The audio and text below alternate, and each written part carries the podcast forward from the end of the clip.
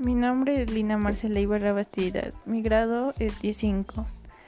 Primero, consecuencias del conflicto armado de nuestro país.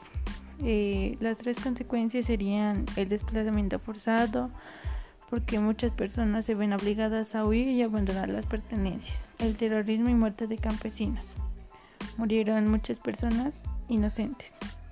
Eh, la desaparición forzada en su mayoría de veces esto sucedería más con personas uniformadas o pertenecientes a las fuerzas militares colombianas.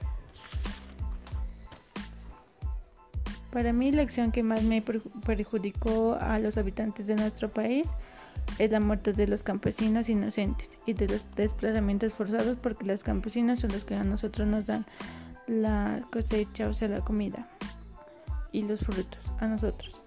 Tercero, yo diría que la paz no se la podría conseguir porque ya la consiguieron una vez, pero pero no hicieron nada, siguió lo mismo y hicieron lo mismo y hasta hoy día todavía todavía no hay paz. No han no han hecho nada de nada.